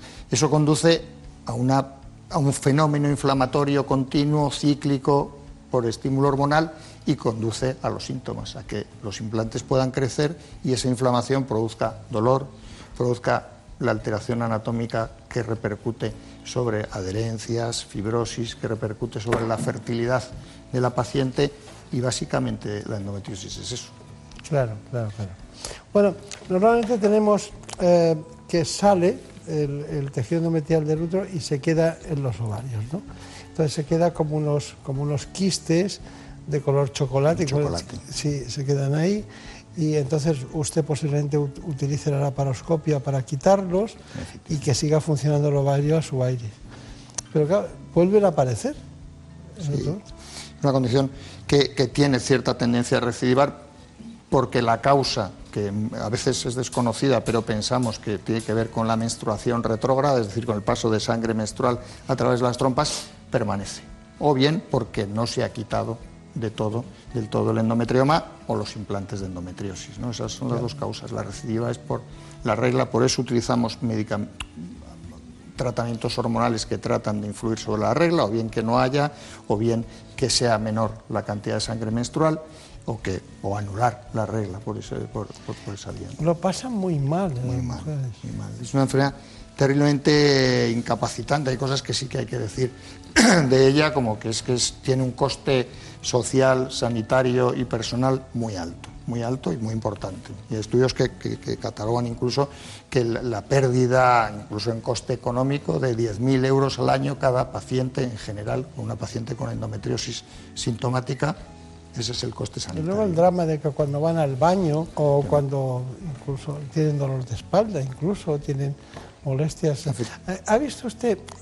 Yo lo leí descrito en uno de los manuales que hemos estudiado, que había hasta fuera de la matriz había endometrio, hasta en la nariz podía haber. La nariz, efectivamente, sí, es la- lo que llamamos en el concepto general como la endometriosis extragenital. De hecho, la primera descripción anatomopatológica de la endometriosis, que la hizo Samson, mm, alguien que describió una de las teorías, fue una endometriosis peritoneal con afectación del estómago y con afectación de, de órganos eh, del abdomen.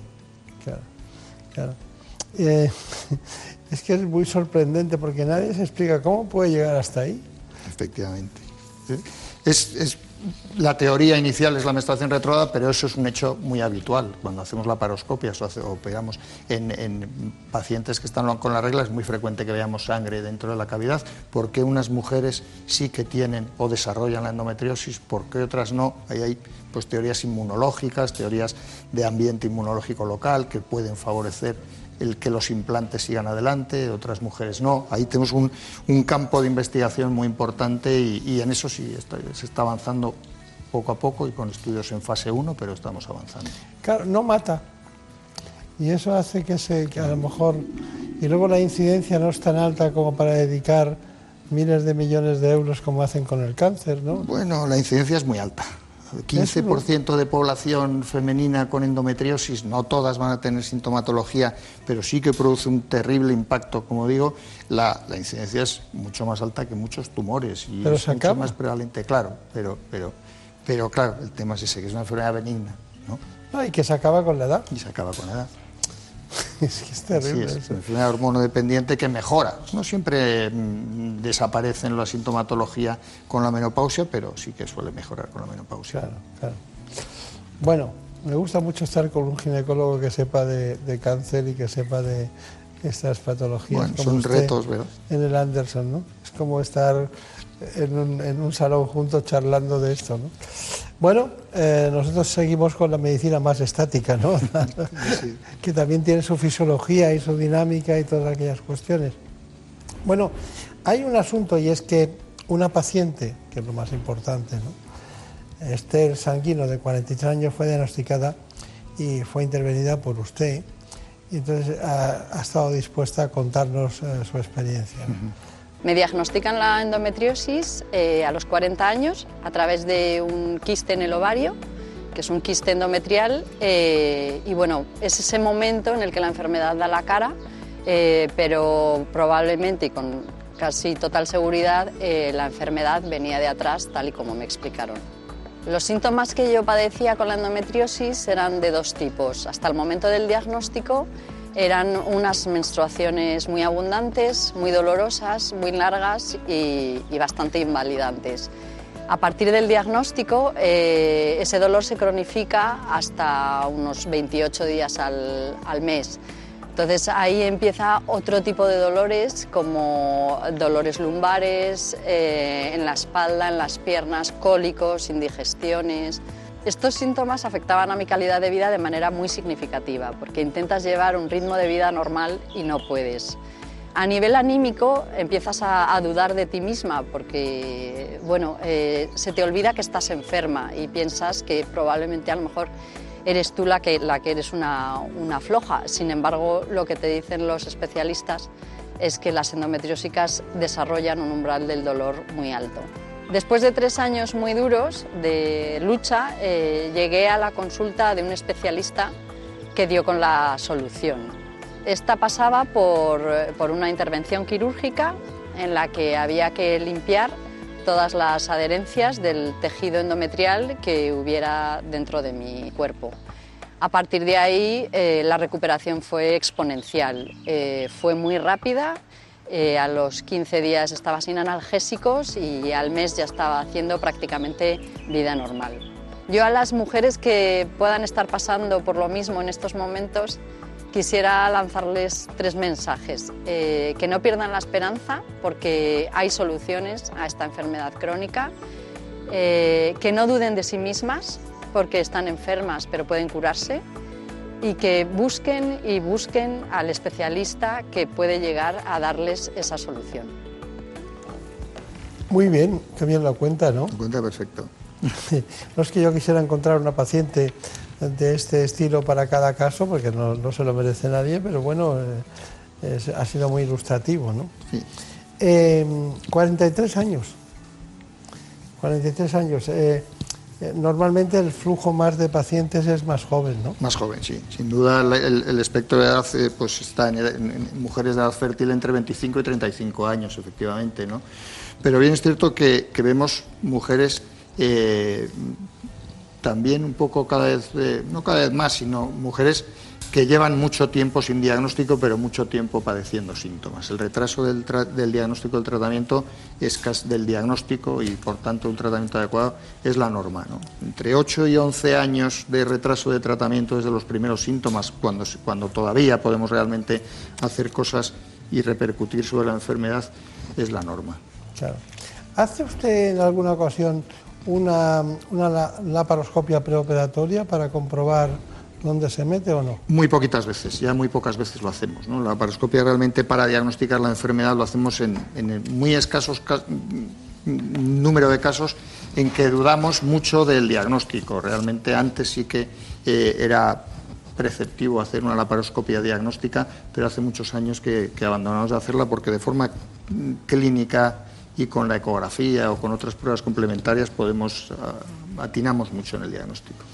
Bueno, estamos ante un caso que cuesta curar, quizás que no se cure el proceso ese, diríamos, biológico que la produce, pero es una mujer que quiere tener hijos, ¿no? Y, a veces o no ovula o, tiene alteraciones en las trompas como consecuencia del el plastrón ese que ocupa los dos ovarios. ¿Qué hacemos? Claro. Eso es, un dato muy importante porque el tratamiento de, verdad para evitar la progresión de la enfermedad o incluso la cirugía va un poco en contra del, deseo reproductivo. Utilizamos muchas veces tratamientos hormonales que anulan la posibilidad de un embarazo, anulan la regla, anulan la función del ovario o anulan la, atrofia en el endometrio y entonces imposibilita un embarazo. Eh, en este sentido, el tratamiento de la mujer que quiere fertilidad actual en, este, en el momento que hacemos el diagnóstico o que quiere una fertilidad futura es distinto. Muchas veces cuando el, problema de una paciente con endometriosis es la infertilidad, tenemos que trabajar codo a codo con los especialistas de reproducción, especialistas de reproducción, y muchas veces recurrir a técnicas de reproducción asistida. También hay que quitar el mito de que eh, me han diagnosticado una endometriosis, no voy a poder tener hijos. Eso hay que hay un poco que decir. Sí, hay que descartar. descartarlo porque, porque es una que preocupa mucho, ¿no? La, idea de que a los 25, 26, 27, 30 años diagnostico una endometriosis ya no voy a poder tener hijos. Eso no es tan cierto. Con un tratamiento adecuado podemos modular o incluso frenar el desarrollo de la enfermedad y que tenga una fertilidad futura normal. Es que yo me imagino que, que hay una especie de psicología del temor a que llegue el momento de la regla cada mes, ¿no?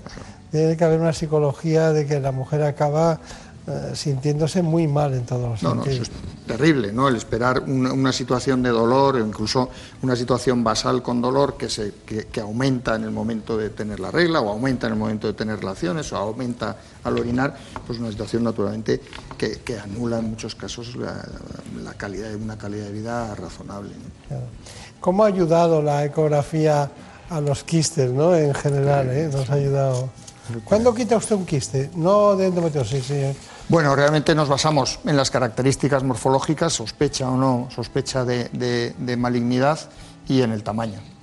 Básicamente. ¿Más de cinco? ¿Seguimos con eso? Bueno, mm, depende también de, que la edad que tenga la mujer, de que tenga deseo reproductivo o no. Cinco o seis, sí, probablemente allá nos planteemos más. No estamos hablando de endometriosis, sino un quiste en, en quiste en general, sí. La mayoría de los quistes son funcionales y hay que vigilarlos y tenerlos. Sí, porque se puede retrotraer. Claro, se reabsorben y no hacemos daño sobre el ovario, que es un órgano fundamental para la reproducción. Claro, La almendra esa. Almendrita, sí. Así es. Bueno, es la, clave de toda la ginecología. De nuestra especialidad, efectivamente. sí, sí. Bueno, pues vamos ahora con la reproducción asistida. Según la Sociedad Española de Fertilidad, en nuestro país un 15% de las parejas en edad reproductiva tiene problemas para lograr un embarazo. Las causas pueden deberse al varón, a la mujer, a ambos o tener un origen desconocido. Entre los factores de infertilidad femenina está en la edad avanzada anomalías en el útero, las trompas o los ovarios o enfermedades como la endometriosis. La endometriosis sí asocia muy directamente con la infertilidad por la alteración anatómica que produce. Si hacemos estudios en pacientes con esterilidad, encontramos muy frecuentemente endometriosis. Muchas veces no, sabemos si esa es la única causa, pero sí es cierto que de 40-50% de los pacientes eh, que son remitidas o que se hace una reproducción asistida, se puede encontrar algún tipo de endometriosis. Aunque sea leve o mínima, pero es muy frecuente encontrarlo. España, gracias a la excelencia de los profesionales y a la avanzada tecnología, se sitúa a la cabeza de Europa en número de tratamientos de fertilidad. De hecho, ya el 3% de los nacimientos en nuestro país es gracias a técnicas de reproducción asistida. Bueno, pues eh, en el caso, no es un fracaso, pero en el caso que no se pueda solucionar una endometriosis, evidentemente por cuestiones anatómicas, como ha matizado el doctor Javier de Santiago, hay que desplazar a muchos pacientes después de hacer las limpiezas adecuadas y toda la tecnología que eso lleva, pues eh, a, ver la posibilidad de que puedan tener hijos. Pero bueno, eh, le gusta a usted la ginecología. ¿eh? Me encanta, me encanta. Se nota mucho, se nota mucho. Bueno, eh, ¿cuál es su conclusión? Bueno, la conclusión es, yo creo que, lo más importante de resaltar, resaltar la endometriosis es el retraso del diagnóstico. Debemos de pensar en ella. Es frecuente también pensar que personal sanitario o incluso la población general piensa que es normal el dolor con la regla, que es normal que la mujer tenga un dolor pélvico crónico o, o cierto dolor eh, pélvico crónico mm, y no es cierto. Eh, no, no, la mujer no tiene por qué padecer el dolor y que ese dolor afecte a la calidad de vida. En esos casos hay que pensar en la posibilidad de que haya una endometriosis y acudir a un, a especialista si se puede, pero o alguien que, tenga una alta especialización en endometriosis. La cirugía de la endometriosis es fundamental, una, cirugía eh, en endometriosis incompleta que, que de enfermedad no solamente no va a detener el proceso, no solamente no va a quitar el dolor, sino que va a producir que si hay que operar o volver a operar, eso sea mucho más difícil y hagamos más daño todavía en cada intervención que vamos haciendo. ¿no? Acudir a centros especializados, nosotros en el Anderson, bueno, eh, tenemos nos gusta especialmente el, diagnóstico, el tratamiento de la endometriosis y nos dedicamos especialmente a ello, sobre todo a casos em, pues complejos. y, los casos complejos en todos los ámbitos de la medicina requieren alta especialización y eso es lo que se debe buscar. Está claro. Bueno, pues ha sido un placer. Hemos tardado en conocernos, pero bueno, nos sirve para los dos impulsarnos ese afecto por, por esta especialidad. El doctor Javier de Santiago, casi 30 años en La Paz, ahora en el Anderson Cancer Center. Que tenga muchísima suerte y que vaya muy bien. Muchas, gracias, encantado. En buenas manos. El programa de salud de Onda Cero. Dirige y presenta el doctor Bartolomé Beltrán. A las 6 es la hora de la información. Variedad de voces y opiniones, debates plurales y ecuánimes, reflexiones con argumentos, entrevistas directas, información completa para poder sacar conclusiones con criterio. Y a las 10 es hora del entretenimiento. Secciones divertidas e interesantes. Las voces con más éxito en la cultura y en el humor. Ingenio, cercanía y participación. Más de uno. La mañana de la radio. Información y entretenimiento hasta las doce y media. Donde Alsina. Te mereces esta radio. Onda Cero. Tu radio. ¿Te lo dije o no te lo dije? Sí, papá. Si es que nunca me haces caso. ¿Cuánto dinero te has gastado ya en, las dichosas humedades para nada? Tienes razón, papá. Si hubieras llamado Murprotec desde el principio, otro gallo cantaría. Que te eliminan las humedades de forma definitiva y te dan una garantía de hasta 30 años. Anda, pásame el contacto, porfi. Llama al 930 1130 o entra en murprotec.es. Es que lo que no sepa un padre. La actualidad no para. Por eso los fines de semana también te acercamos todas las noticias. Esto es lo que está pasando ahí fuera. Pedro Sánchez, que este sábado recibía una oferta que se ha permitido rechazar y envía también un recado. desde México, Mamen, no llegan buenas noticias. Y seguramente estemos hablando de una de las imágenes de... que se habla hoy en otros lugares del planeta. Rusia, Xavi Colás. En Rusia se acabó lo de fumar. Estamos ya en el Reino Unido con Celia Maza. El Partido Conservador inicia... Vamos ahora hasta Italia, Darío Menor. La sentencia del Tribunal Constitucional... Y cerramos en Israel Israel con Hanna Beris. En Israel la semana que termina ha sido muy política. Noticias fin de semana con Juan Diego Guerrero.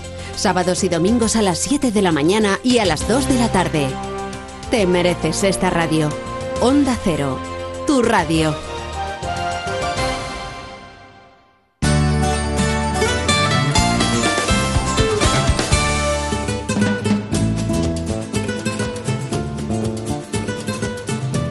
Ha llegado el momento de conocer lo que publican nuestros compañeros de La Razón en ese suplemento de A tu Salud.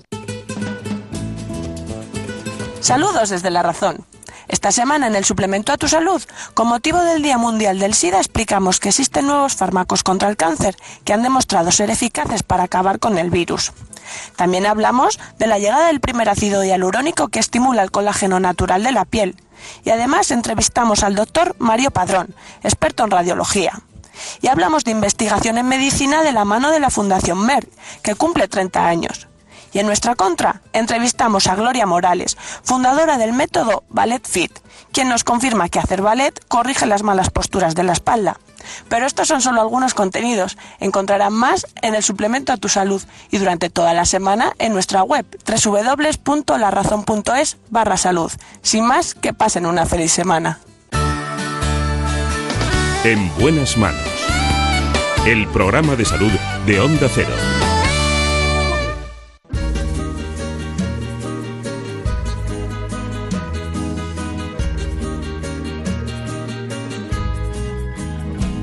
El tiempo que te quede libre, si te es posible, dedícalo a mí, a cambio de mi vida entera, o lo que me queda que te ofrezco yo. Atiende preferentemente a toda esa gente que te... Eso es lo que habría que hacer permanentemente, pero mucha gente no tiene tiempo y luego pues se arrepiente. Porque ocurren accidentes que son más frecuentes en las mujeres. Y entonces hay que correr mucho hacia el hospital. Me refiero al ictus. Vamos a hablar con el jefe del Servicio de Neurología del Hospital Universitario Ramón y Cajal de Madrid. Es el director de la unidad de ictus, uno de los grandes en España en este aspecto. El ictus, ese ataque cerebral propiciado por una obstrucción generalmente o por una hemorragia.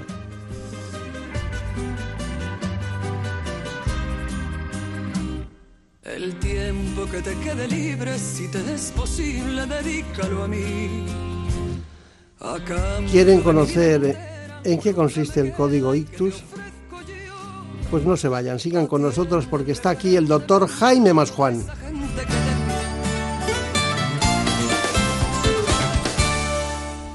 El 5% de los españoles mayores de 65 años ha sufrido un ictus, una enfermedad cerebrovascular que afecta cada año en nuestro país a unas 120.000 personas. Se trata de una de las enfermedades neurológicas más prevalentes. Es la primera causa de muerte en la mujer y la segunda en hombres. Y además es la primera causa de discapacidad en el adulto. De hecho, la mayoría de los pacientes sufre secuelas y más de 300.000 españoles presentan alguna limitación en su capacidad funcional tras haber sufrido un ictus. Los síntomas más comunes son pérdida brusca de entendimiento o habla, pérdida de fuerza, de equilibrio o ceguera sin causa aparente.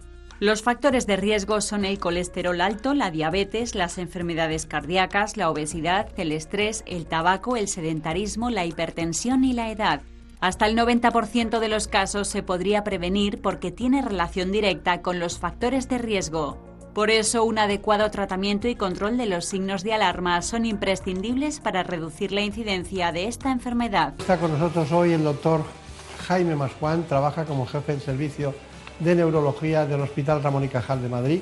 También lo hace en el Ruber Internacional de la capital de España, Madrid. Pero hoy viene aquí para hablarnos de un asunto de gran interés, de gran interés sobre todo prospectivo y de cara al futuro, porque aumentan las cifras, los datos de esta patología, el ictus.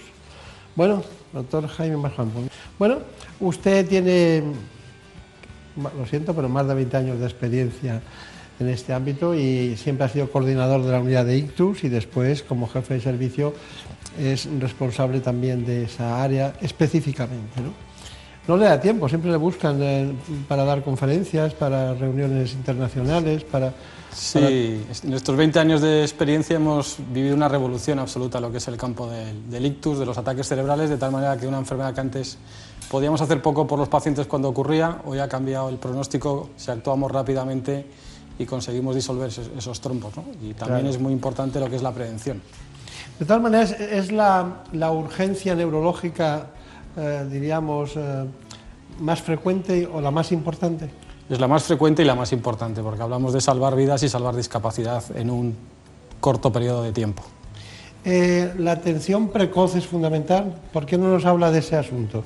Desde que alguien nota algo, porque no es un aura como, como la migraña, pero las personas a veces notan cierta inestabilidad, como si se fundieran los plomos, por decirlo de alguna manera. Sí, el ictus es el ataque cerebral, de tal manera que en nuestro cerebro algo está ocurriendo, generalmente es por una obstrucción de una arteria o bien porque se rompe y hay un área del cerebro que deja de funcionar, por eso hablamos de ictus o ataque cerebral y eso se manifiesta con una serie de síntomas pues, bastante característicos, como son la dificultad para hablar, la pérdida de fuerza en un brazo o en una, en una pierna, problemas en la vista o alteraciones de la coordinación, del equilibrio y siempre suceden habitualmente de modo súbito y con el gran hándicap que tenemos a diferencia del infarto de miocardio es que muchas veces o la mayoría de las veces no hay dolor de cabeza, que es un signo de alarma importante y eso hace que muchos pacientes no reconozcan esto como una enfermedad tremendamente grave y en vez de solicitar urgencia, ayuda médica urgente, lo que hacen es quedarse en casa esperando que se les pase. ¿no?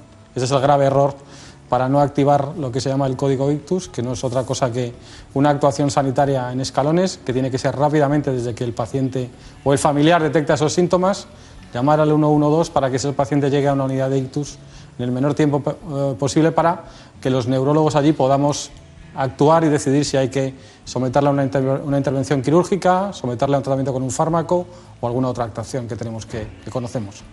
Si sigue usted hablando, hacemos el programa entero de un tirón. Porque a veces, eh, bueno, es muy interesante todo lo que ha dicho, todo lo que ha dicho pensaba preguntárselo. Vamos por partes. La primera, ¿es cierto que el 30% eh, de los pacientes tienen un aviso y se quedan en su domicilio? No tanto, es menor. Es alrededor de un 10% de los pacientes tienen unos síntomas transitorios, pueden durar unos minutos, generalmente menos de una hora. Eso es lo que llamamos ataque isquémico transitorio. Cuando eso ocurre, es necesario que se haga un buen estudio cardiológico y neurológico para ver por qué ha ocurrido y poder establecer las medidas de prevención para que no ocurra lo que es el, el infarto cerebral que puede venir después, generalmente en la primera semana. Bien. Ataque isquémico transitorio.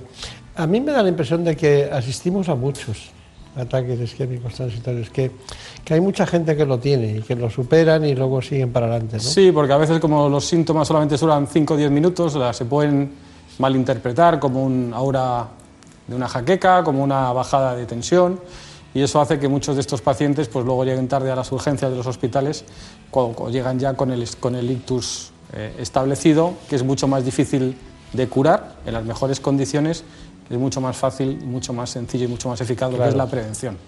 Pero mira una cosa, los factores de riesgo para poder prevenir. Yo tengo aquí anotado hipertensión, Es fundamental. enfermedades cardíacas, o sea, patología cardíaca, diabetes, diabetes, aumento del colesterol, eh, consumo de alcohol, de tabaco, alguna droga, sedentarismo y obesidad. Es, es que prácticamente mm, es muy difícil no encontrar alguno de los factores de riesgo en, en los españoles en general. Es muy difícil porque quien no tiene, el que tiene bueno, síndrome metabólico, en cuando tienes hipertensión arterial, diabetes y obesidad, sedentarismo, ya, ya estás metido en el lío, ¿no? Es decir, Sí, los factores de riesgo vascular son muy frecuentes. A partir de cierta edad casi todo el mundo tiene alguno de ellos, incluido la propiedad, que como la propiedad que es un factor de riesgo, lo que se trata es de no acumular muchos de ellos, porque según vamos acumulando el porcentaje de pacientes que van teniendo ictus o enfermedades cardíacas son muchísimo mayores que si solamente tenemos uno. Claro. Eh, según la Organización Mundial de la Salud, eh, se, se estima que en los próximos 25 años la incidencia de ictus va a aumentar, según mis datos, casi un 27%. Es brutal. O sea, estamos. O sea, y a mí me da la impresión de que es muy difícil de parar. Es muy difícil de parar porque donde está creciendo fundamentalmente el número de ictus es en dos grupos de poblaciones importantes. Uno son las personas mayores, que siendo España uno de los países con una esperanza de vida mayor, pues cada vez eso va a ser imparable porque cada vez estamos viviendo más y la ictus, aunque puede ocurrir a cualquier edad, es muy frecuente, es mucho más frecuente a partir de los 65 años porque se relaciona con estos factores de riesgo que hemos hablado y arritmias cardíacas. Pero sobre todo lo que más preocupa y lo que más es el problema de los ictus en, gente joven, en personas en edad laboral, que eso está aumentando un 15, un 20% respecto a 10 años atrás. Y no porque se descubran enfermedades nuevas y enfermedades raras, sino eso que hemos hablado de esos factores de riesgo que no conocemos, el tabaco, el sedentarismo y ahí podemos meter incluso el estrés, ¿no? Que está claro que algo tiene que jugar, la alimentación nueva que tenemos y eso está haciendo que lo que antes era muy raro ver a alguien joven en una unidad de ictus, infrecuente, ahora prácticamente ya ni nos sorprende las unidades de ictus porque tenemos un par de ellos todas las semanas. Está bien, está bien. Bueno, imagino que usted trabaja también en combinación con los neuroradiólogos, con los expertos en imagen por las resonancias, eh, también con los vasculares para solucionar problemas. Al final es muy multidisciplinar. sí, la, unidad de ictus es una unidad donde el neurólogo, digamos que es el director de, orquesta porque conoce todos los fenómenos del ictus, pero necesitamos la, ayuda del resto de profesionales que, aparte de todos los que he comentado, necesitamos los médicos de urgencias, fundamental los médicos de los servicios de emergencias extrahospitalarias para que nos traigan los pacientes rápidamente al hospital, y luego los, los cardiólogos a la hora de estudiar el por qué ha ocurrido un ictus y luego una parte que es la más, bueno, pues la, digamos la más triste es cuando hablamos de secuelas, que son todo el campo de los rehabilitadores, fisioterapeutas, logopedias, terapeutas ocupacionales, que tienen que hacer una labor tremenda una vez que el paciente ha tenido ictus y hay que intentar que vuelva al domicilio y al trabajo en las mejores condiciones. Sí, eh, tengo muy anotado lo de la rehabilitación ¿no? posterior. He vivido dos casos, dos casos muy de cerca, un caso un caso de un ictus que no, no, no, le remitía a su hospital por la proximidad de otro 12 de octubre, fue perfecto, perfecto, fueron menos de, de cuatro horas y, salió todo perfecto. Y luego un caso de, de, un, de un ataque isquémico transitorio que prácticamente no tenía ninguna patología el paciente allí, a lo mejor fue un caso de estrés sostenido y continuado en el tiempo que le dio lugar a, a eso, porque no tenía ninguno de los síndromes de los